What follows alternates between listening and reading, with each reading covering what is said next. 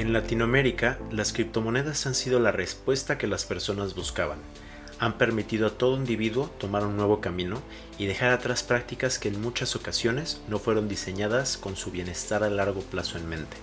Sin embargo, todavía hay un largo camino para traer claridad y hacer de este espacio un lugar más amistoso para todos sus usuarios. Hoy hablamos con Ricardo Armenta, CMO de Bitpoint, un intercambio de criptoactivos que busca traer esta claridad y facilidad a más de 10 países en Latinoamérica. Todas las ideas expresadas por los hosts de este podcast y la de sus invitados son únicamente sus propias opiniones y no deben ser tratadas como una inducción a la compra o venta ni como una recomendación de alguna estrategia financiera. Este podcast es solamente para fines informativos y educativos. Buenas, buenas, todo el mundo. Hoy estamos Cape Crypto y un invitado especial, Ricardo Armenta. Hola Ricardo, ¿cómo estás? Hola, hola, muy buenos días a todo el público. Un gusto estar aquí.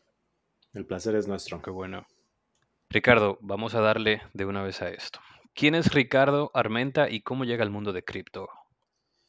Bueno, yo soy un colombiano, eh, llevo ya unos seis años en, la industria, eh, soy un apasionado por las industrias digitales. Desde antes de estar en el mundo cripto, yo estaba en la industria del comercio electrónico, eh, participando en varios, varias empresas regionales que, varios conocen en, Latinoamérica. Em, y llegué al mundo cripto primero como entusiasta, porque creo que el mundo cripto es la puerta a la libertad de tanto los individuos como las personas. Em, y lo empecé a ver videos en, YouTube, normal, como cualquier entusiasta, y de repente eh, eh, un conocido tenía un proyecto em, sobre cripto y empecé a indagar y bueno, terminé participando en lo que hoy es Bitpoint, el exchange eh, con mayor presencia en América Latina. Obviamente hay muchos pasos entre mi inicio en el mundo cripto y Bitpoint, pero todo empezó con una, con una eh, una curiosidad por el mundo cripto que me atrajo y me fui eh, instruyendo de forma autodidacta, como la mayoría en esta industria, hasta hoy en día eh, llegar donde estamos. Ok, excelente. Y háblanos un poco de Bitpoint, entonces, Ricardo. Bueno, en Bitpoint actualmente soy el CMO, básicamente quien dirige el marketing y, y, el departamento comercial de la compañía para América Latina. Bitpoint es una compañía japonesa Em, filial de un grupo japonés bastante reconocido que cotiza en Bolsa de Tokio. Em, allá en Japón, pues digamos que la ley cripto está muy avanzada, es de las más avanzadas en el mundo, si no es, si no es que es la más avanzada. Y allá tenemos una licencia de operación, eh, como sucede en todos los países que le dan licencia a los bancos, en Japón hay una licencia específica para operar criptoactivos. De esa forma, nosotros eh, desde, desde Colombia eh, manejamos la expansión en América Latina Em, y en, lo que va desde 2018 que llegamos al continente, eh, con pandemia incluida, ya tenemos 10 países en operación, muy pronto viene el onceavo, eh, pero de norte a sur, empezando por el Caribe, claramente, estamos, eh, estamos en República Dominicana, en México, en Guatemala, Salvador, en Panamá, Colombia, Ecuador, Perú, Brasil y Argentina, y el onceavo Em, país que supongo que ya estará al aire cuando salga esto, eh, que será Costa Rica. Entonces, hoy en día nos convertimos en, en la empresa cripto, el exchange cripto eh, con mayor presencia en la región, permitiéndole a las personas comprar y vender criptoactivos con su moneda local, interactuando con una empresa de su país porque en todos los países tenemos una empresa constituida con un representante legal, con equipo legal, con equipo contable, em, y que puedan interactuar con los bancos locales y, aliados que tenemos nosotros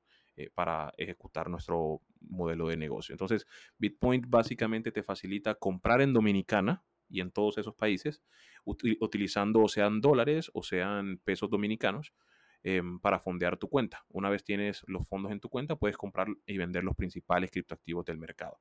Y sea que los hayas comprado con nosotros o que lo traigas de cualquier lugar, sea porque me pagaron una factura, porque un familiar en Estados Unidos o en Europa me mandó unos recursos, también puedes traerlos a Bitpoint, los puedes vender a, a precio de mercado y muy fácilmente los puedes retirar a cualquier banco en tu país. Entonces, eh, ese es nuestro modelo de negocio, conectar el mundo fiat con el mundo cripto em, y de forma exitosa lo hemos logrado ejecutar en, gran parte de la región. Muchas felicidades. 10 países fue que mencionaste. 10, eh, muy pronto 11. Espero que cuando salga esto al aire ya, ya tengamos 11 o quizás 12, no sé, hay muchos planes ahorita. Wow.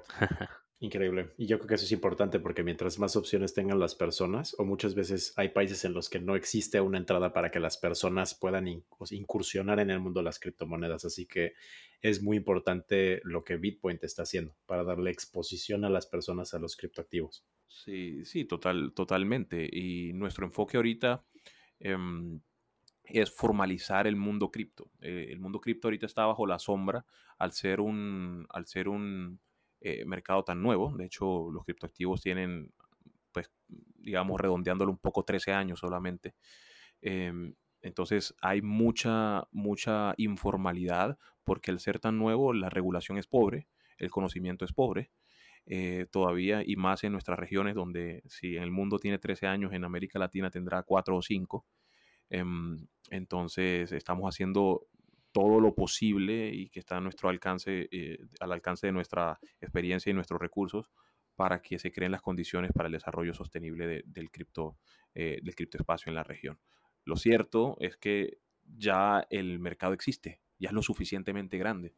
Entonces ya hay una necesidad de, proteger al usuario. Ya la conversación, no solamente en Dominicana, sino en, en, gran parte del mundo pasó de prohibitiva, que ese era el enfoque de los bancos y de los gobiernos hace unos años, Em, y pasó a ser cómo regulamos esto. Y eso es un paso enorme, porque las empresas cripto serias que quieren hacerlo eh, se, abren mucho más las puertas. Em, y, siempre estamos muy enfocados también eh, en, en, esa formalización, en darle el grado de institucionalización al mercado cripto que se requiere para que el usuario sobre todo esté protegido eh, pero también que sea transparente para las autoridades, cosa que no está sucediendo hoy en día en, varios países de nuestra región, incluido Dominicana. Claro. No, y, te nos adelantaste un poco y respondiste a la siguiente pregunta que era sobre el mercado de las criptomonedas en la TAM. ¿Hay algo específicamente de República Dominicana que vean desde Bitpoint a nivel, no sé, de mercado, regulatorio? ¿Cómo crees que, que está el país o la región en específico? Eh, empezando por Dominicana, em, vemos que está, está atrasada versus, versus otros países.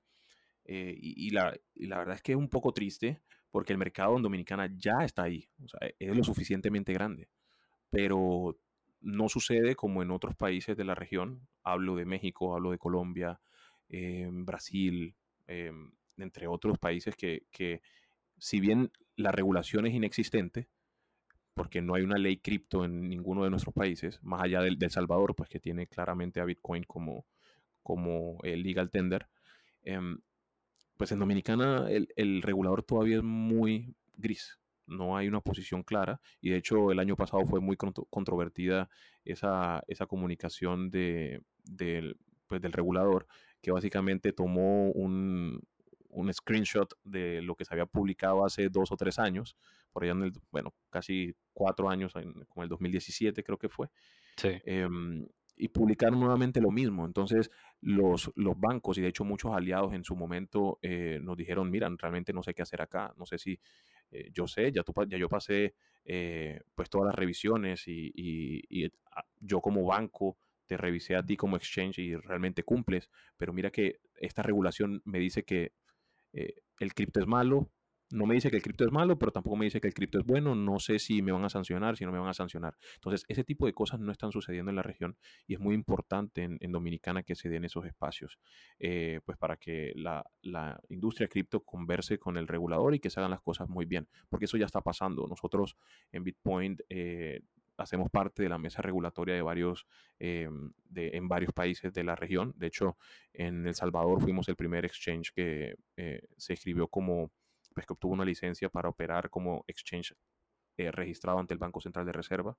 Lo mismo pasó en Colombia, que en Colombia hay un, piloto de la Superintendencia Financiera para eh, empresas del sector cripto que trabajan con el sistema financiero actual y fuimos el primer exchange en, lanzar en ese piloto. Entonces, eh, ese tipo de cosas ya se están sucediendo en, en la región y, qué bueno que pudimos participar Bitpoint en, en ellas eh, en los primeros pasos, pero en, Dominicana estamos todavía en baby steps o en esas primeras fases eh, de, exploración regulatoria en cuanto al cripto.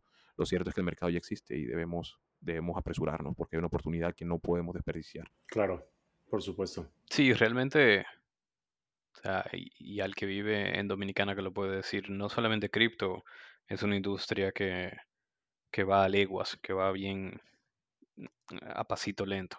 Eh, son muchas otras también. Es, es un mal que ya existe eh, en el ámbito regulatorio o en el ámbito gubernamental de República Dominicana. Es muy, digamos que pareciera mucho de ustedes ciudadanos hagan lo que ustedes quieran.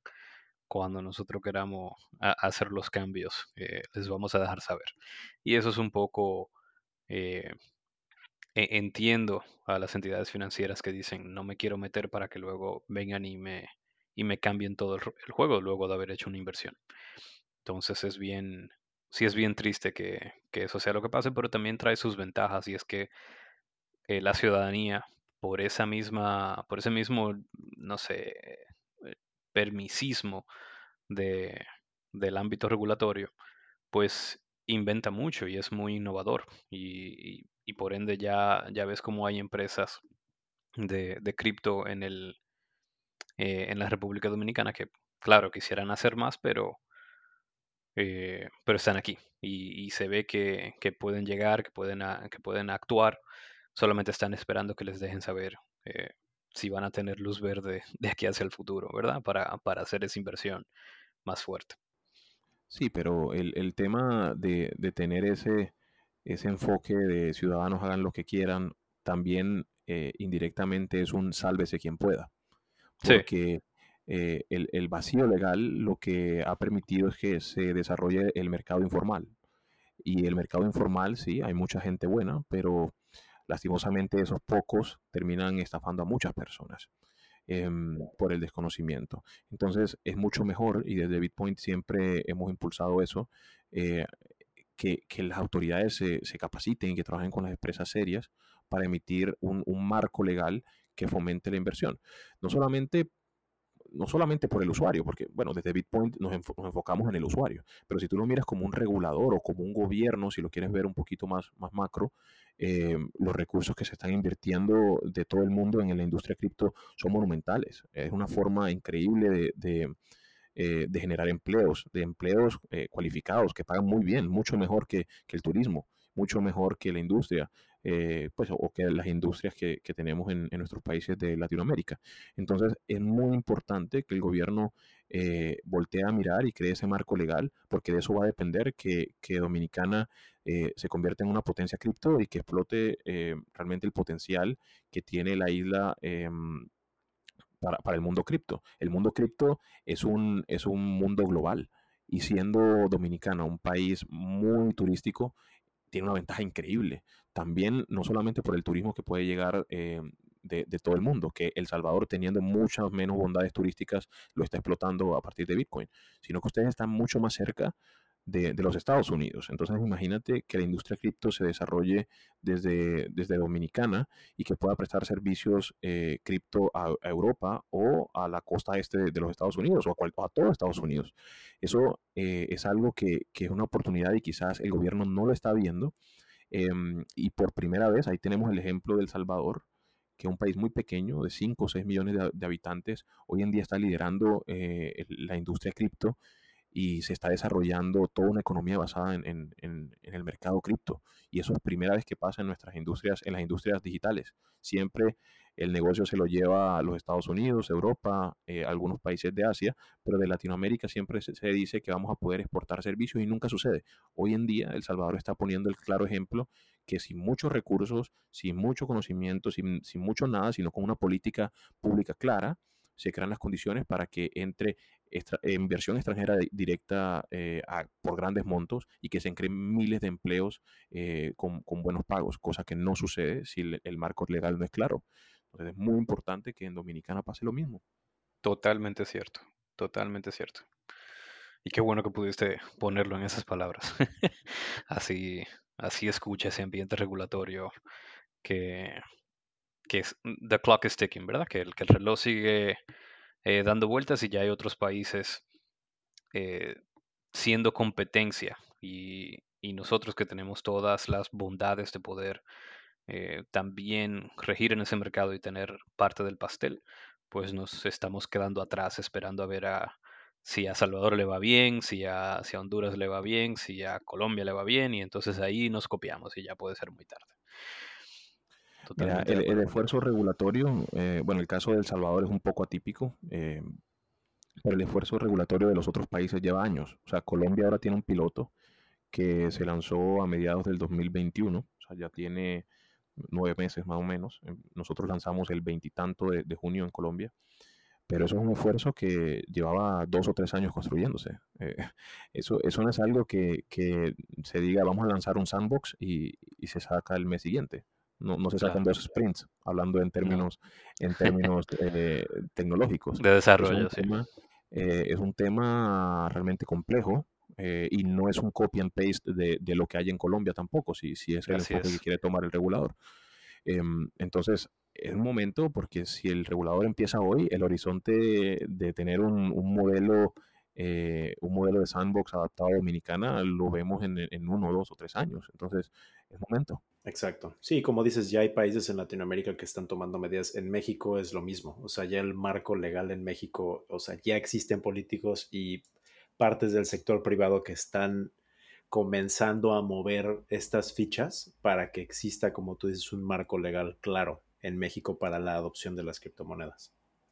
Y no solamente eso, eh, bueno, ahorita antes de, empezar a, grabar estábamos tocando el tema y seguramente ya habrá pasado el evento cuando, cuando eh, salga esto al aire, pero muy pronto, en, una semana, eh, hay un evento en Miami donde pues se reúne toda la industria cripto en el mundo y si y no se imaginan ustedes quiénes son los principales speakers dos de los principales speakers son latinos. Uno es Ricardo Salinas, el dueño del Grupo Electra y Banco Azteca, y el segundo es Nayib Bukele. Y esos dos están representando a Latinoamérica, y hay un par más, pero están al lado de los principales actores del mercado cripto en el mundo, que Michael Saylor, el, fundador de, Strike, entre otras em, empresas eh, que son muy reconocidas en el mundo cripto. Y, y dónde están los otros países representados. Exacto. En Latinoamérica hay mucho más que esas dos personas para representarnos.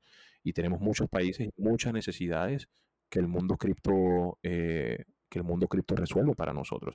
Los Estados Unidos no tienen problema de, inversión extranjera, no tienen problema de remesas, no tienen problema de, de, solucionar el tema de las exportaciones y movimientos de capitales. En Latinoamérica sí y teniendo más necesidades, son ellos los que están regulando, no nosotros. Y eso eso no puede seguir así. Así es. Sí, el ámbito regulatorio tiene que tener un, digamos, un acercamiento de resolución de problemas, a los problemas que realmente se, se enfrenta la, población de, digamos, de cada, de, de, cada país de Latinoamérica. Y en el caso de Dominicana, pues los problemas de los dominicanos al respecto que al respecto con las criptomonedas, a la hora de comprar como ciudadano, a la hora de comprar como empresa, a la hora de vender, a la hora de tener algún tipo de negocio, eh, a la hora impositiva, todo lo que sea, pero hay que verlo desde la perspectiva de los problemas que tiene cada ciudadano en su respectivo país, más que esperar a ver a que otro le vaya bien o le vaya mal y hacer un copy-paste, que es eh, tristemente lo que se ve mucho en nuestros países. Bien, entonces, Ricardo, eh, hablando entonces más de, Bitcoin de nuevo, ¿qué facilidades le brindan ustedes a sus usuarios en la República Dominicana? Los servicios, los servicios de, Bitcoin son relativamente estándar en, la, región. Em, nuestro modelo de negocio está basado en conectar al mundo cripto con el fiat, tanto de entrada como de salida. ¿sí? Técnicamente se llama el on-ramp y el off-ramp. On-ramp es cuando tú tienes la moneda local de tu país y quieres on-ramp, o sea, montarte al mundo, al mundo cripto. ¿Y cómo lo haces? Cambiando tus pesos dominicanos o tus dólares a Bitcoin o cualquiera de los criptoactivos que tenemos en la plataforma. Entonces, para ese on-ramp, nosotros hemos hecho una, eh, una serie de alianzas en todos los países donde operamos. Entonces, en Dominicana, por ejemplo, trabajamos con varios, eh, con varios recaudadores, llámense bancos, fintechs, eh, recaudadores pues, de, diferentes tipos. Con, ese, eh, con tus pesos o tus dólares vas y consignas o transfieres, em, básicamente para fondear tu cuenta en Bitpoint. y una vez esos fondos están abonados en tu cuenta en Bitpoint, puedes comprar los principales criptoactivos, ¿sí? Y estás tratando con una empresa local, no estás tratando con una empresa internacional, sino, sino estás comprando tus criptoactivos en Dominicana, formalmente, con una empresa detrás. Y también, si eh, eso sube, por ejemplo, ahorita que cuando grabamos esto se subió ayer casi el 15%, eh, y digamos quieres vender o recibes una remesa en, cripto, que es un caso muy común en Latinoamérica, puedes eh, venderlos también a precio de mercado y retirar a tu banco, por ejemplo, en Dominicana. Ese tipo de cosas son las que hacemos en Bitpoint. te permitimos el proceso de on-ramp, o sea, comprar con tu moneda local, y el off-ramp, es decir, vender esos criptos y obtener moneda local. Eso es lo que hacemos en Bitpoint y em, realmente encantados de formalizar un poco esas transacciones que hoy en día son invisibles. Bien, no, qué bueno. Realmente sí, sí hace falta que, que, hayan, que haya más liquidez en, esa, en ese mercado ahora mismo aquí en República Dominicana y me imagino que en Latinoamérica también, eh, de poder hacer ese on-ramp y off-ramp. Y Ricardo, ¿tienen alguna eh, o están trabajando en alguna alianza con empresas en República Dominicana? Eh, sí, tenemos varias alianzas locales. Eh, digamos que por, por, protección ante esa ambigüedad legislativa preferimos no dar muchos nombres, pero trabajamos con varios bancos en, en, Dominicana y varias, varias pasarelas de pago que nos facilitan, nos facilitan los depósitos y los retiros en pesos dominicanos y en dólares en el país. Em, lo que sí es que tenemos una, yo creería que es de las mejores alianzas que se pueden hacer en, Dominicana, y es que trabajamos con la Asociación FinTech de Dominicana, ADO FinTech. Okay, oh, bien. Em, y hemos trabajado muy, muy de cerca, somos miembros activos de, de varias mesas de ADO FinTech. Eh, para crear esas condiciones y, y, poder hablar tanto con la asociación de, los, de bancos con, como con el regulador eh, para que en una eventual evolución de la posición actual que tiene el gobierno, pues tengamos una eh, iniciativa legislativa en, Dominicana también. Entonces, eh, ese, ese, nombre sí lo puedo revelar sin ningún tipo de problema, porque AdoFintech, pues AdoFintech ha hecho un gran trabajo y, y seguimos haciéndolo para que, para que hayan las condiciones necesarias en Dominicana también. Claro, y como dices, muchas veces el cambio empieza desde con tiempo de antelación, ¿no? Así que mientras antes entren ustedes a tener estas negociaciones con estas instituciones y estén inmiscuidos con estas otras organizaciones, va a ser mejor, como tú mencionas, cuando cambie el marco legal y cuando exista esta iniciativa para realmente invertir los recursos para que la gente adopte las criptomonedas como deben ser adoptadas. Excelente. Correcto. Correcto, correcto. Ha sido una gran ayuda a DoFintech y de hecho es parte de la estrategia que hemos llevado en toda la región. Nosotros hoy en día hacemos parte de cuatro asociaciones de las principales en las asociaciones fintech en la región y, lo bueno es que hay un canal directo con tanto con el sistema financiero como con el sistema, eh, como con el regulador. Es muy importante tener una posición clara nosotros como, como sector, como industria, eh, para llevar propuestas mucho más elaboradas y claras al, al, gobierno. Exacto. Regulador. Exactamente. Bien. Ricardo, ahí volviendo un poquito para atrás, eh, hay una pregunta que se nos quedó y es sobre la on and off ramp eh, desde Bitpoint. ¿Pudieras hablarnos o pudieras decirnos si esto es una transferencia internacional o ACH o es directamente con los entre las mismas cuentas bancarias de bancos locales? Nosotros somos locales. Eh, si bien tenemos operaciones en muchos países, ustedes como dominicanos, si quieren comprar cripto, em, van a transferir desde cualquier banco en, Dominicana a nuestro banco aliado en, Dominicana. No, no, van a, no van a transferir a un banco de una empresa en Estados Unidos o en, o en Europa o en cualquier lugar. Van a transferir a un banco dominicano. También en el momento en que vayan a hacer el off-ramp, eh, van a recibir una transferencia local desde Dominicana. Eh, entonces, eh, pueden estar confiados que no, no va a haber costos de SWIFT ni 3, 4, 5 días a que te abonen en tu banco. Es una mm. transferencia por el sistema bancario dominicano. Ah, ok, muy bien. Entonces, hablando también de, de, República Dominicana y del mercado, ¿qué oportunidades de adopción tú ves de las criptomonedas en la región y en, en Dominicana también? Todas. veo, realmente. Eh, yo, yo, ahorita les adelanté un poquito de eso, pero, pero el tema turismo es un tema muy importante. totalmente. Em, imagínate, pues, cuánto, se, cuánto podrían atraer de la comunidad cripto que vaya a las playas, las hermosas playas de Punta Cana y que rumben en, en, en Cocobongo y todo esto pagando en cripto sería genial eh, poder, poder hacerlo. Pero mm, eh, son muchas, no solamente eso, sino que también, eh, también atraer capitales del exterior que se inviertan no solo en, en la industria cripto por sí misma, sino también en otras industrias. Em, imagínate tener el primer, el primer, bueno, volviendo al tema del turismo, el primer hotel que se pueda pagar en, en Bitcoin en la isla, el consumo en la isla dentro de, eh, en, en, criptoactivos, como sucede en El Salvador. Eh, ¿qué, ¿qué, otra cosa? Eh, la industria de desarrollo de software basado, basado en software cripto, de software blockchain. Por ejemplo, eh, nosotros que somos de la industria cripto, em, es muy difícil conseguir desarrolladores blockchain en, en toda la región. Hoy en día muchos de, de, la industria tenemos que contratar en Estados Unidos o en Europa a costos que realmente son desbordados para cualquier empresa re regional. Eh, entonces, desde sí. Dominicana, si se profesionaliza el, el desarrollo en, en, la industria blockchain, no solamente en cripto, sino en blockchain en, en general, uh -huh. eh, se, puede, se puede hacer eh, realmente muchas, hay muchas oportunidades de hacer negocios grandes, pero también viéndolo desde el regulador se pueden eh, generar muchísimos empleos y empleos que no ganan que no ganan 500 dólares al mes, son empleos muy bien pagos. Exacto.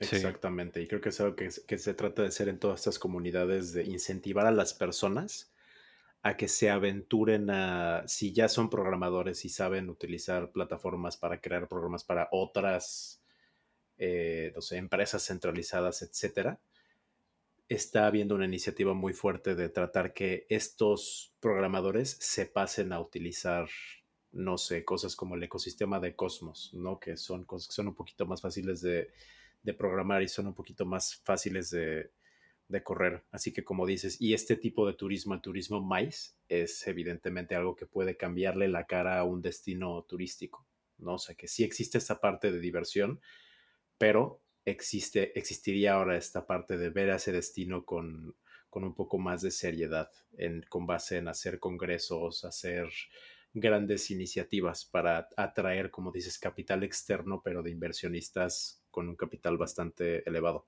o que estén interesados en desarrollar cosas diferentes a lo acostumbrado. Te voy a poner un ejemplo eh, de que está sucediendo en El Salvador, solamente como referencia. Claramente no, la idea no es comparar países ni nada, pero eh, mira, hoy, hoy, en día, hoy en día y, y, también te lo digo yo como colombiano y que también conociendo la operación de Bitcoin en, en, en estos 10 o 11 países en los que estamos, eh, el caso de Bitcoin City. Sí. Eh, en, en, El Salvador. Sí. Bitcoin City suena como una, una propuesta, eh, una propuesta, ¿cómo llamarla? Casi que loca por parte de, de, del presidente Bukele.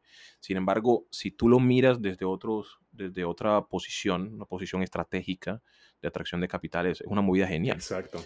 Eh, ¿Por qué? Porque hacer una, una, ciudad basada en Bitcoin no es, no es, solamente que puedas comprar una camiseta o que te puedas comprar un, un, coco en la playa con Bitcoin, que eso es lo que hoy sucede en El Salvador, que eso se puede en muchos lugares, no en todos lados. Pero Bitcoin City va más allá. Entonces, Bitcoin City tiene toda una política tributaria especial para eh, empresas y personas que se establezcan allí. Entonces, imagínate cuántos impuestos están pagando las principales, eh, los principales fondos de inversión en el mundo por operar en los países donde operan. Por ejemplo, operar en California, Exacto. donde están los principales fondos de VC. Una locura. En, en, es una locura en cuanto a, a, tributación. Exacto. Entonces, si, si tenemos una política tributaria favorable para empresas que se establezcan allí, puede que los fondos de VC más grandes del mundo, de la industria, de industria tecnológica, se basen en Bitcoin City. Exacto. Eso, eso imagínate el impacto que tiene, eh, tiene en todo sentido. Eh, y además de eso, toda esa atracción de capitales y de modelos de negocio que se pueden establecer allí, no solamente eh, impacta en el corto plazo por esa inyección de capital, eh, inyección de capital eh, que está entrando y la generación de empleos en, en, los primeros dos o cinco años, entre dos y cinco años, que es donde más fuerte se ve el crecimiento. Sino imagínate que los salvadoreños, un país que históricamente había estado bien golpeado por la pobreza, por la corrupción, como es el caso de la mayor parte de nuestros países en Latinoamérica, hoy en día están aprendiendo de los líderes de la industria mundial. Y en cuestión de 10 o de 20 años ya no van a ser el país eh, en pie de desarrollo que son hoy, Exacto. sino que van a saber cómo se implementa una economía basada en cripto. Exacto. Y desde allí se van a empezar a exportar servicios a todo el mundo. El Salvador, un país que hace muy poco estaba perdido y que nadie daba, nadie daba nada por, por, por El Salvador. Y desde la política pública se está cambiando la visión de Salvador ante el mundo. Eh, y no solamente como un tema de marketing, para que vayan a surfear a las playas del Salvador, ¿no? Es un tema para generar un cambio real del Salvador como punto eh, de generación de, conocimiento, de modelos de negocio, de desarrollo de productos para la industria cripto a nivel global.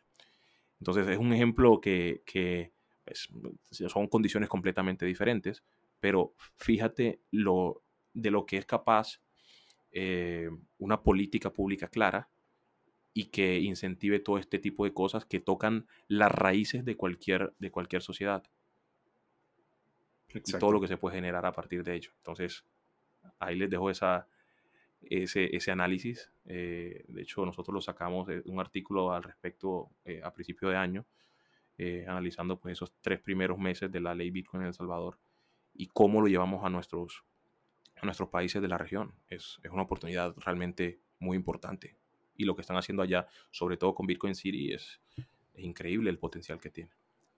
Sí, mira, y muy bueno el análisis porque, para serte sincero, uno que también ha participado en, actividades con, reguladores o con, o con personas del ámbito gubernamental, eh, qué yo, diputados, senadores, políticos en general. Eh, mi, mi apreciación siempre ha sido de, de los emprendedores son los que llevan al país adelante, ¿verdad? Ah, los emprendedores, los emprendedores vienen y, hacen estas innovaciones y traen empleos y traen capitales, tal, ¿verdad? Pero, pero fíjate cómo tú has brindado este análisis donde no son los emprendedores que han cambiado El Salvador. Es una política pública clara, como tú has dicho, viene directamente del gobierno el ejercicio de cambiar la imagen del Salvador y no de los emprendedores del Salvador. Claro, los emprendedores ahora tienen la batuta. Ya el gobierno les dijo, mira, te he creado este, este marco en el que tú puedes jugar, tirar tu arena, ¿verdad? Ahora eh, ayuda a tu país, ¿verdad? Pero se, se creó ese, ese marco, esa política pública clara para que, para que se dieran estas, estas coyunturas. Entonces es un trabajo de dos, no puede ser solamente el trabajo de los emprendedores y de las empresas, sino que el gobierno también tiene que actuar. Tal cual. Em, y, lo mejor de todo es que pasando, porque en, El Salvador realmente la industria tecnológica está empezando. O sea, los emprendedores en El Salvador sí hay varios casos de éxito. Sin embargo, eh, ahora lo que está sucediendo es que por primera vez, o sea, no son los salvadoreños que están yendo a los Estados Unidos a desarrollar, no. No sé si sabías, pero el 20% de la industria, perdón, del PIB eh, de El Salvador son remesas que mandan principalmente desde los Estados Unidos hacia El Salvador. O sea, ya no son los salvadoreños que están yendo allá, sino que miles de puestos de trabajo son de personas que están viniendo desde todo el mundo a poner sus empresas en El Salvador, inyectando millones y millones de dólares. Y los salvadoreños locales, pues los que viven en El Salvador, están aprendiendo de esos. Entonces, por primera vez la movilidad es inversa. No están yéndose hacia allá, hacia los Estados Unidos, sino que están viniendo a El Salvador a establecer sus negocios. Exacto. Y eso, eh, si lo miras en, perspectiva, eh, en 10 años vamos a tener expertos salvadoreños en cripto que van a estar eh, que van a estar en todo el mundo mostrando cómo es que se hacen las cosas. Sí, exactamente. LinkedIn va a estar lleno de gente que yo soy del Salvador. Oh, no, venga, venga. pero, no, es un relajo, pero, pero cierto. o sea, puede pasar. Y, y, antes de que se me olvide, eh, sí, sí con el tema de la política, de la política pública, eh, que quería también mencionar, no es solamente, porque la pregunta que yo veo en el ámbito regulatorio cada vez que se habla de cripto es, eh, cuéntenos, ¿cómo podemos regular? ¿Cómo podemos? Ayúdenos a regular, ayúdenos a regular. Y es de- desde también la- desde la perspectiva de, de qué tengo que hacer yo como regulador para regular esto, ¿verdad? Pero, ¿qué tal si la pregunta es, ¿qué tengo que hacer yo como, como político o regulador también para, para manifestar eh, un cambio de imagen de, de un país tal cual como lo está haciendo El Salvador a través del mundo de las criptomonedas? ¿Cómo yo puedo atraer capital? ¿Cómo yo puedo atraer mayor flujo de personas? Que eso también es súper importante, no solamente traer capital adentro de El Salvador, sino que también está entrando más personas a vivir allá, más personas a, a vivir la, de la economía salvadoreña, de, de mover el dinero allá adentro.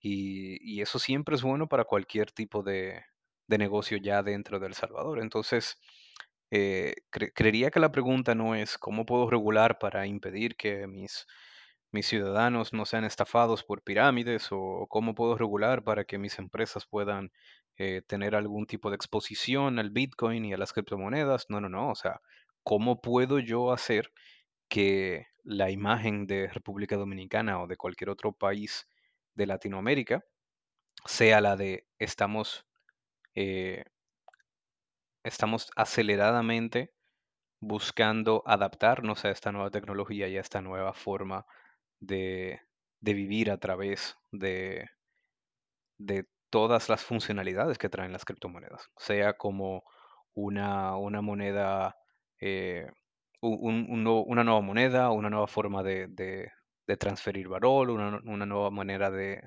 de store value, una nueva manera de, cientos y cientos de, instrumentos financieros que traen el mundo de las criptomonedas a las personas y también a las empresas. Tal cual, muy, muy, muy de acuerdo con eso. Y, y- y yendo al tema de, de ese gris que todavía existe en, en Dominicana, em, miren, creo que por primera vez países sin mucha influencia, eh, me refiero frente a Estados Unidos o, o- frente a Europa, que son los mercados más grandes del mundo, y, China también, eh, pero por primera vez cualquier país, independientemente de su tamaño, independientemente si estamos hablando de, de 6 millones en El Salvador o de 3 millones en, en Dominicana o de 50 en Colombia, versus lo- todo lo que hay en- en- en esos mercados que mencioné, por primera vez tenemos una influencia de- para cambiar las cosas. Y no depende de nadie, depende de cada país. Exacto, Pero ¿qué sucede? ¿Qué sucede? Son exactamente. son los mismos países los que están buscando la, la regulación. Siempre pasó en las revoluciones tecnológicas. Cuando fue eh, el avión, había mucha gente en contra. Y Estados Unidos vino y, y puso las condiciones que, deber- que deberían cumplir cualquier empresa de aviación y se reguló la aviación y es lo que tenemos hoy, luego de 100 años. Lo mismo pasó con el automóvil. Al principio nadie quería que, el caballo era mucho más, mucho más seguro y hubo un par de accidentes y todo el mundo estaba en contra. Y eso pasó. Luego la industria del petróleo, la misma cosa. Luego el e-commerce. Entonces, eh, en, los 90, para venir un poquito más, más, más hacia acá, eh, al principio, en los 90, cuando nació Amazon, eh, todo el mundo le tenía miedo a eso. Nadie quería meter una tarjeta de crédito en Internet porque me robaban, me clonaban mi tarjeta, eh, no me llega mi producto, pero al final se dio el marco legal porque a, a la, a la ley hubo que hacerle cambios para, para obligar a estas empresas a que respondieran por algunas cosas eh, y crear un marco legal que proteja al consumidor. Eh, pero siempre son los mismos países los que están avanzando primero.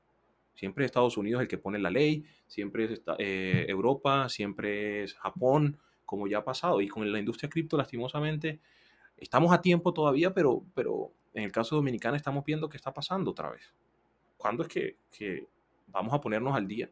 Porque si desarrollamos la industria temprano, como todavía es, apenas hace, hace un mes Estados Unidos acaba, acaba de sacar una orden ejecutiva para, para buscar legislación cripto. Apenas hace un mes. ¿Por qué no nos ponemos al día y, y hacemos que suceda primero en, en Dominicana? Yo creo que poner de acuerdo al Congreso de los Estados Unidos es mucho más difícil que poner de acuerdo a- al Congreso en, en nuestros países, que son mucho más pequeños. Ya lo sabes. ¿sí? Entonces, Exacto. eh, hay que hacerlo, hay que hacerlo. Sí, así es.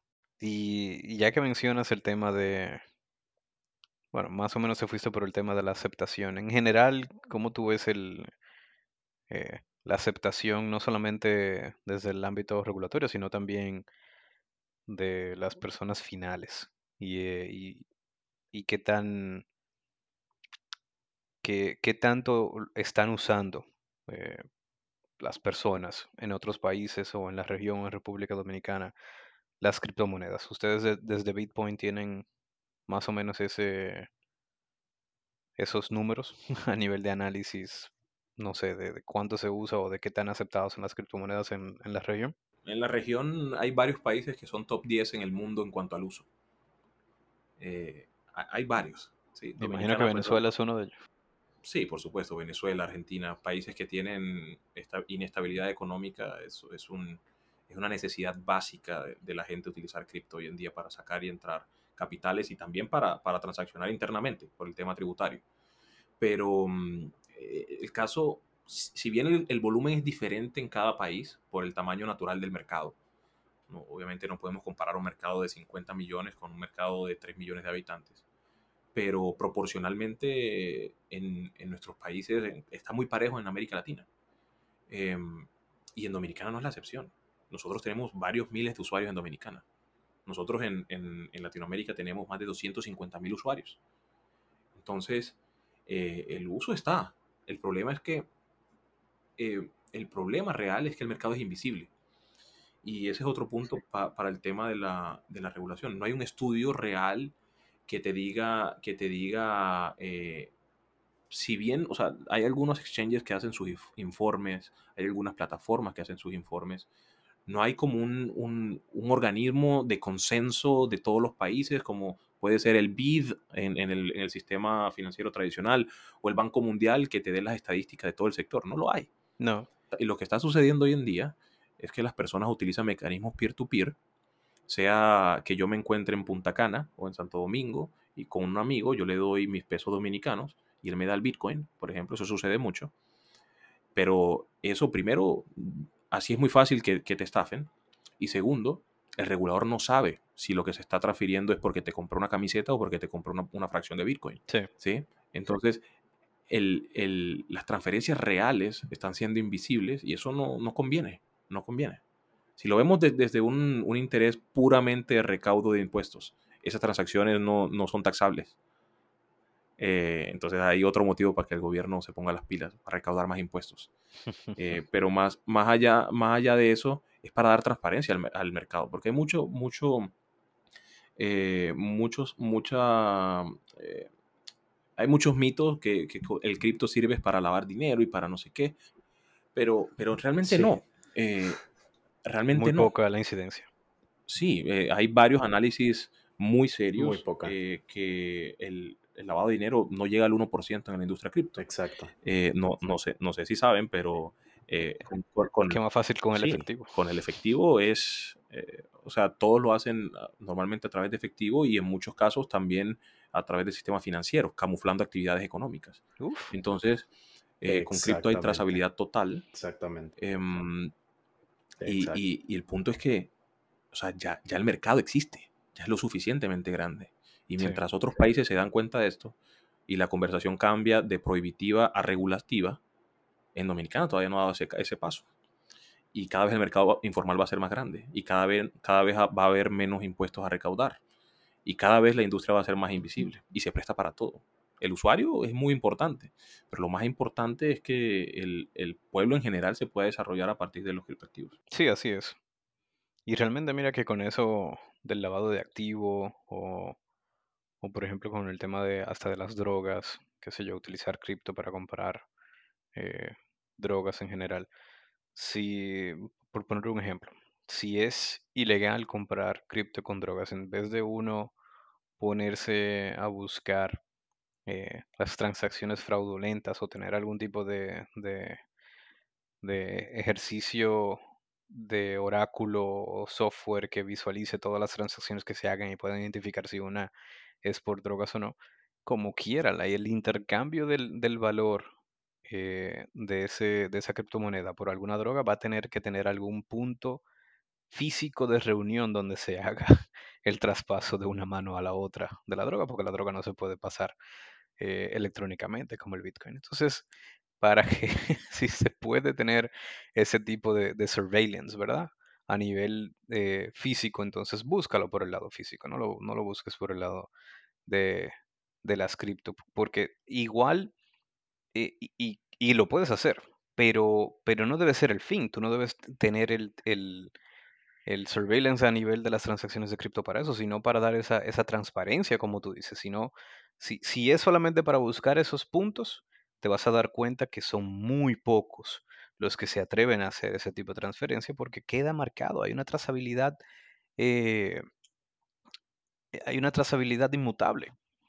Tú no, no puedes esconderlo. Si, si, tú haces una transferencia con, con criptomonedas para adquirir, eh, temas ilegales, queda ahí, queda registrado. Y si, y si yo puedo buscar la manera de que esta cuenta hizo una transacción ilegal, ya yo sé que de esa cuenta me va a venir a un exchange, me va a venir a, a una cuenta, eh, no sé, de, de, algún exchange local y ya eso queda pues eh, marcado, ya se sabe quién es la persona, si hay un KYC que relacione a esa persona. Entonces, eh, este, estos son los tipos de ejercicio que hay que hacer, cómo yo puedo eh, transparentar esto, no solamente para buscar a, a estas personas, sino por el simple ejercicio de transparentarlo, para ver temas impositivos, para ver si es simplemente una compra, una venta, si es una transferencia o si es realmente un acto delictivo. Pero, pero verlo desde la desde el todo. Y, la tecnología está ahí, la información está ahí, lo que hay es que enseñarle a los reguladores cómo ponerse las, las lentejuelas y que puedan ver, ¿verdad? Porque está ahí, está ahí. O sea, no hay que inventarse. Es un tema muy importante lo, que, lo que dices, trazabilidad. Em, y, de hecho, pues nosotros hemos podido trabajar con más de 25 bancos y pasarelas en, el, en, el, en la región. Y también trabajamos con los gobiernos en temas regulatorios Em, precisamente porque hemos implementado los protocolos de cumplimiento más avanzados de, la región y, son a nivel global, realmente, son de nivel global. Y hoy en día, nosotros a diario rechazamos personas y reportamos personas eh, porque tienen un reporte de, eh, de estafa o porque se relacionaron con billeteras de, no sé, Irak o porque o sea, todos los protocolos de cumplimiento eh, pues, de lo que se conoce como SARLAF, eh, que es prevención, pues, básicamente, muy básicamente sería prevención de lavado de activos y, financiamiento del terrorismo. Todo ese tipo de cosas se pueden detectar muy fácilmente a través de herramientas que rastrean el blockchain. Entonces, eh, a cada usuario que nosotros verificamos, del cual pues nosotros no aceptamos ningún tipo de recursos si tú no tienes una cuenta verificada en Bitpoint, y en esa verificación, cada vez que entras, no solamente estamos estudiando quién eres tú como persona, sino también hay un monitoreo permanente de las transacciones. ¿Y qué significa eso? Significa que cada vez que entre o salga cripto de nuestro, de nuestro exchange, primero hay una persona que está envuelta, porque todas las billeteras están relacionadas con una persona. Y si eh, entra una transacción que está, eh, que la billetera de origen eh, es un, está reportada, sea por cualquiera de, las actividades que están marcadas como eso, em, nosotros damos alertas y en, y en, cada país reportamos al usuario. Eso es muy importante. Y segundo, no solamente es la billetera de origen, sino que tenemos perfiles de riesgo de cada una de las transacciones. Entonces, si la billetera de origen estuvo eh, conectada con una billetera infectada, y no solamente en un nivel, sino podemos irnos mucho más profundo en el blockchain, em, también tenemos protocolos que nos permiten a nosotros bloquear recursos, bloquear transacciones, reportar usuarios, despertar alertas manuales y automáticas, entre otras cosas. Entonces no nos quedamos solamente con de dónde viene el dinero, sino ese que nos está mandando el dinero, con quién ha estado relacionado en múltiples niveles. Y de acuerdo a eso hay perfiles de riesgo, tanto de transacciones como de clientes, para nosotros eh, dejar pasar o no una transacción. Entonces imagínate si eso es posible en los bancos. Es imposible. En el, en el efectivo es casi que o sea, eh, ni, ni, pensarlo. Entonces el mundo cripto, eh, yo creo que también es hora de, de, de, comunicar ese tipo de cosas, porque es un know-how que realmente es muy técnico, sí, ponerlo en palabras simples es, es difícil, pero, pero que sepan los bancos y, las, y, los reguladores que ese tipo de cosas existen. Y si necesitan verlas, se las mostramos.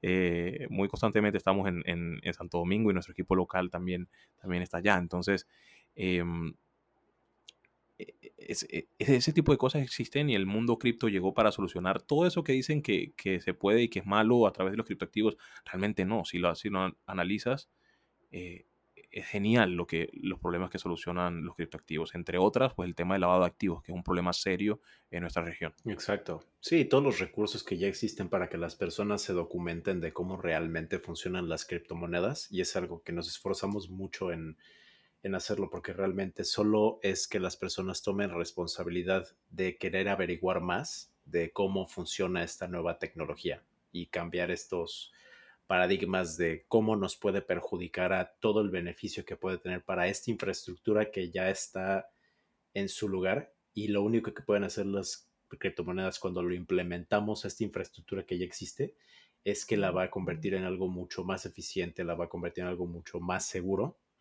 y solo es, como dices, que las personas estén abiertas a escuchar lo que empresas como Bitpoint está haciendo y los beneficios que puede traer a nivel Estado-nación, ¿no? Organizaciones de, actividades económicas transnacionales. O sea, realmente blockchain, la tecnología tipo blockchain puede revolucionar todo lo que está pasando en todas las industrias que existen en la actualidad. Sí. Muy de acuerdo. Así es. Y, y tú mencionaste el, el Sarlaft. Para los que no, no lo conocen, lo tengo aquí una búsqueda rápida en Internet, Sistema de Administración del Riesgo de Lavado de Activos y de la Financiación del Terrorismo. Eh, pero es algo que implementan las entidades vigiladas por la Superintendencia Financiera en Colombia. Entonces, eh, por eso es que quizás muchas personas no vayan a saber qué es el SARLAFT. bueno, pero, pero en, en, en todos los países hay un equivalente. Hay un equivalente, claro, exacto. Sí, exacto. Sí, son básicamente protocolos de, compliance, como es el, el, tema, el término, digamos, más conocido en, la industria, pero en algunos países se llama compliance, otros cumplimiento, SARLAFT, eh, bueno, siempre hay un nombre similar. Sí. Exacto. Y habías mencionado que tienen en general o en total unos 250 mil usuarios en, en Latinoamérica. ¿Cuáles son los principales mercados para Bitpoint en base a esos 250 mil usuarios que mencionaste? Em, hay dos criterios. Em, el número de usuarios, nuestro principal eh, país es, Colombia. Em, Colombia está siempre top 5 de, los mercados que más utilizan cripto en el mundo. otro mercado muy importante para nosotros es el mercado panameño y el mercado guatemalteco en cuanto a, número de, usuarios. Dominicana está lejos realmente. lastimosamente, creo que esa ambigüedad del, regulador todavía, todavía pega duro. Sin embargo, nos hemos dado cuenta que, hay, hay, un potencial enorme allí, porque hay, varios miles de usuarios que están en, Dominicana también. Ya si lo miras por facturación, pues me, ahorro, me ahorro ese, esa respuesta, pero mm, eh, pero en cuanto a número de usuarios, nuestros principales mercados son Colombia, Guatemala y Panamá. Ah, qué bien. Fíjate que hubo un momento, y estuve buscándolo, pero no lo encuentro. Hubo un momento que República Dominicana era top 10 de transacciones en local bitcoins. O sea que local bitcoins es un exchange descentralizado, más peer-to-peer, como quien dicen, eh, para, para intercambio de, criptomonedas y por pesos. Y hubo un momento, no sé si, si hoy lo sea, pero creo que fue hace como cuatro años, que estuvo en el top 10 mundial. O sea que República Dominicana sí tiene eh, o sí tuvo ese, ese volumen, pero como dices, con esa, con esa respuesta ambigua del regulador, pues me imagino que no se pudo seguir desarrollando ese mercado que, que estaba bien, bien deseoso de que lo agarraran, ¿verdad? Y la necesidad del usuario sigue intacta. O sea, sí, sigue eh, intacta. Exacto, exactamente. Hay que hacerlo, porque el mercado, por más que eh, otros países estén avanzando, los usuarios lo siguen usando. hay, una necesidad ahí que hay que atender y, que hay que proteger. Sí. Bueno, Ricardo, el mundo realmente está cambiando luego de la pandemia y una de las cosas que ha cambiado es la localidad de los empleos y el trabajo remoto. Para nuestros oyentes de Latinoamérica, Ricardo, ¿tienen o tienden a tener oportunidades de empleo remoto en Bitpoint? Sí, sin duda. Claro, nosotros somos cripto. Eh, somos de, somos de, fronteras abiertas. Entonces, por supuesto que sí. Buena respuesta. Eh, pues nosotros siempre las publicamos en nuestra cuenta de LinkedIn. Ahí nos encuentran como Bitpoint. Em, hay muchos empleos, eh, muchos empleos abiertos. Ahorita en mi equipo tengo una vacante de diseñador web, em, una persona también de em, comerciales en, en, todos los países de América Latina, comerciales realmente slash entusiastas de cripto. Eh, que, quieran vender cripto en, todo el continente. Em,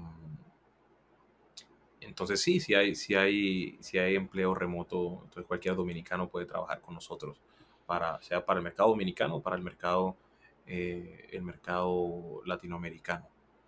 Siempre estamos contratando ingenieros, te imaginarás cuánto necesitamos nosotros desarrollar cosas en nuestra plataforma. Eh, y, un ingeniero que, que, sepa Python o Node.js o cualquiera de estas tecnologías eh, puede estar al mismo tiempo de blockchain. En Argentina congelándose de frío o puede estar en Punta Cana en la playa. Es realmente, eh, es realmente indiferente dónde estás. Entonces, claro que sí. Eh, esta empresa nació, nació para abrir las fronteras del mundo y, el tema de contratación es, es, parte del ADN de lo que hacemos. Esa, esa posición que mencionaste del criptoentusiasta, el comercial, más o menos qué hace? ¿Cómo, cómo se da eso de, vender eh, cripto? ¿O cómo, cómo, es un comercial en el área de, de cripto? Claro, mira, eh, hay muchas empresas eh, y personas que quieren invertir en cripto pero no saben. Em, y de pronto no confían en un, en un curso online, que by the way tenemos un curso, tenemos varios cursos online pero hay algún, algún tipo de perfil de persona, de, persona, de individuo que necesita un acompañamiento, sobre todo los perfiles de alta facturación y también las empresas. Entonces, los representantes de ventas de Bitpoint eh, eh, deben ser entusiastas, más, más, que vendedores, deben ser entusiastas. Eh, y un, entusiasta, lo que me, me, refiero es que realmente ame cripto, que respire cripto, que, si le vamos a pagar su salario en criptos, que lo reciba feliz. Porque esa persona realmente confía en lo que, en lo que es son los criptoactivos, lo vive, lo respira como, como todos en nuestra empresa. Entonces, ese cripto entusiasta slash vendedor es una persona encargada de multiplicar el mensaje de los criptoactivos como, como fuente de cambio en nuestros países y, y, a través de eso, pues comercializar nuestros, nuestros servicios. Eh, eso, eso es lo que hace un, un comercial slash entusiasta en, en, en, Bitcoin. Qué interesante realmente. O sea, no lo, no lo pensé de esa manera, pero, pero hace todo el sentido del mundo. Eh, por supuesto, tú, no puedes tener una persona diciendo, mira, compra, compra Bitcoin, esta es la plataforma, y tú ni siquiera sabes saber qué es Bitcoin, o nunca has invertido en Bitcoin, eso no tiene, no tiene ningún sentido.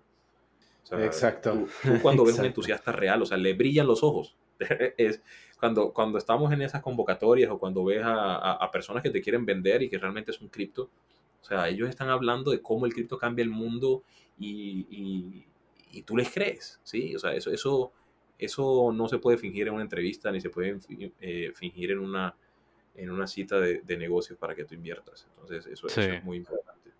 Qué interesante. No, y qué bueno que, que realmente, porque para serte sincero, yo que he visto también muchas empresas de, de cripto, hay, hay personas empleados o, que le hacen servicios a estas empresas que desde la empresa no le hacen no le hacen mucho hincapié a que, a que se vuelvan criptoentusiastas, ¿verdad? O sea, a veces lo, los contratan por sus talentos, venga community manager, venga desarrollador, venga eh, copywriter, y de repente tú pasan tres meses, seis meses y les preguntas que cómo funciona la aplicación y te dicen, ah, háblate con los de soporte técnico, porque no sé, porque, porque no, no, todavía no, han... sí, porque no tengo ni idea. Ah, exactamente, no puede pasar. Y, y, yo creería que eh, tiene que venir desde la empresa. Muchas veces las empresas quieren que, que los empleados sean eh, proactivos en ese sentido, pero pero perdóname, muchos empleados lo que quieren es un sueldo para vivir.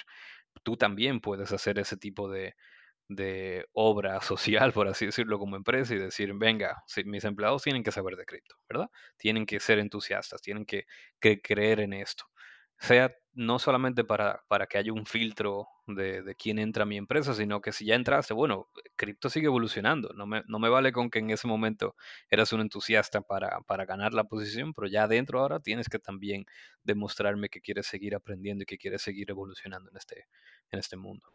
Sí, pero, pero también, también hay un balance. Ahí, ahí también es importante anotar que irte neta, o sea, con un enfoque netamente de contra, eh, contrato expertos en cripto y, y, nada más, también, eh, también digamos que es bien difícil, porque si bien el mercado está creciendo, eh, es muy difícil tú contratar un agente de servicio al cliente para, para cripto, o un diseñador web que sea entusiasta en cripto, o un... Entonces, si bien, si bien no contratamos siempre que sean que sean expertos en el tema comercial, sí es muy importante que sepan de cripto claramente. Eh, pero, pero nuestro equipo hoy en día, pues mucho del equipo operativo, sobre todo, no sabía nada de cripto, los tenían como cierto conocimiento básico por allá que Bitcoin era dinero digital y ya, ¿sí?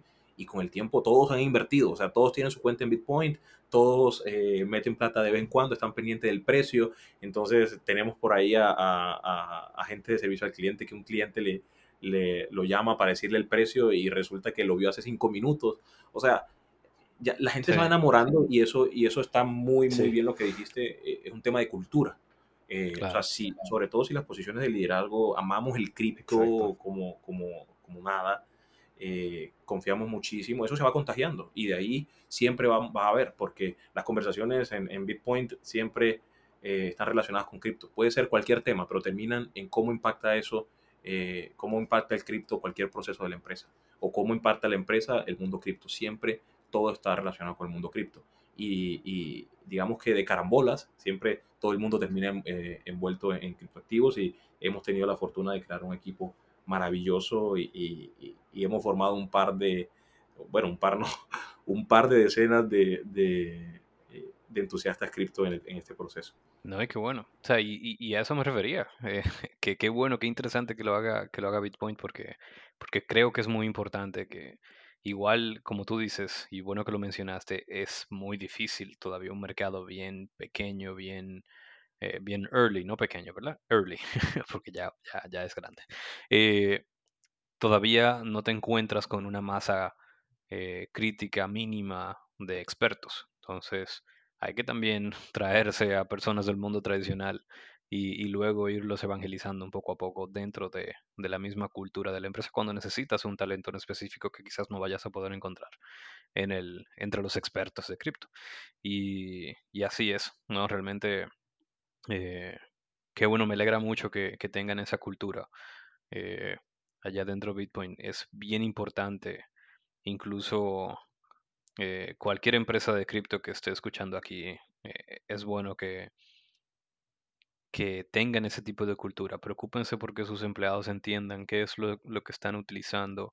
Si son una aplicación, si son una blockchain, si son un token, si lo que sea, pues que sepan qué es, qué hay detrás, que lo utilicen, que, gasten un poco hasta en, los fees, lo que sea, pero, pero que, que lo entiendan. Es bien importante para, para el éxito de, del negocio. Y, y ojalá que Ricardo entonces con ese con ese approach, con ese acercamiento que ustedes tienen de esa cultura dentro de la empresa, pues les vaya también bien a ustedes. Amén. Amén. Estamos trabajando bien duro para que eso, para que sea así. Eh, realmente hay una oportunidad increíble en el mundo cripto, eh, no solamente de, negocio, que pues bueno, todos estamos en ese, en esa, en ese objetivo, sino también de un cambio real en nuestras sociedades. Es, sí. es, es muy importante que el mundo cripto crezca. Em, creo que por primera vez tenemos una, una oportunidad increíble eh, y podemos tener el control de ella. Entonces hay, mucho y, Bitcoin como compañía y, cada individuo que hace parte de esta compañía da el 100% y un poco más eh, para, para que eso suceda. Es muy importante eso. Sí, así como dices, no es solamente cripto para generar dinero o para generar libertad financiera o para generar riquezas. También hay, hay una parte en cripto que es bien importante. Eh, la flexibilidad que te da, el poder que se te devuelve como, como persona, eh, que, muchas veces las personas no lo ven. El, el tú tener bitcoins en las manos, o en las manos no, ¿verdad? En tu cartera, te da un poder a veces mucho más allá del simple hecho de que se puede apreciar en el tiempo. Te da el poder de, de que si tú si tu gobierno por alguna X o Y razón se va, eh, no, no, quiero decir la palabra, pero eh, si le pasa como otros que conocemos, se va a pique. Gracias. Se va a pique. Si se va a pique, tu Bitcoin te salva. Te montas en un avión, llegas a otro país, te instalas tienes tu, tienes forma de transferir dinero a través del tiempo y el espacio, como dice Michael Saylor. Un caso, un caso muy, muy reciente de lo que sucedió ahorita con el tema de Ucrania. Eh, hubo un, un ucraniano que, que escapó de, de, Ucrania por un, por un corredor humanitario de los pocos que, que, que, quedan seguros y se llevó todos sus ahorros en Bitcoin. Sí. Imagínate. No, y así hay muchos también que probablemente no lo quieran decir para no ser perseguidos, pero pero hay, hay un montón venezolanos están recibiendo remesas de sus familiares en el exterior en cripto? Sí, también. Exactamente. O sea que, que sí, te, te devuelve para atrás cierto poder que, que, fue nuestro, quizás generaciones anteriores, y que se ha ido complicando con, con digamos, el pasar del tiempo. No voy a explicar por qué. Pero, pero sí, te devuelve ese poder. Uh, Cape, no sé si tú tienes algunas preguntas adicionales que quieras hacerle a Ricardo. No, realmente encantado. Realmente no, solo, solo agradecido, agradecido, muy agradecido de que te hayas tomado el tiempo de venir a platicar con nosotros y desearles todo el éxito del mundo y esperemos que siga incrementando la adopción tanto de las personas de Bitcoin como de cripto en general. Muchísimas gracias por tu tiempo, Ricardo. No, es con todo el gusto.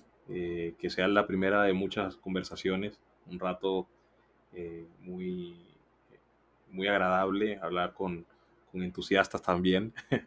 Eh, y bueno, espero también que no solo, no solo en Dominicana, sino en, todo, sino en toda nuestra región, por fin podamos aprovechar una, una nueva, un nuevo cambio, gran cambio tecnológico y que lo aprovechemos para hacer un cambio real, profundo de, de la realidad de, nuestro, de nuestros países. Eh, y, un mensaje a, todos los reguladores. Hay una oportunidad única y un mensaje a los reguladores es que es hora. El mercado ya existe y hay que protegerlo. Los usuarios hay que protegerlo. Así es. Hay que protegerlos. Así mismo. Bueno, Ricardo, Cape, muchísimas gracias. Espero que les haya gustado a los oyentes y nos vemos en la próxima. Chao. Hasta luego. Chao.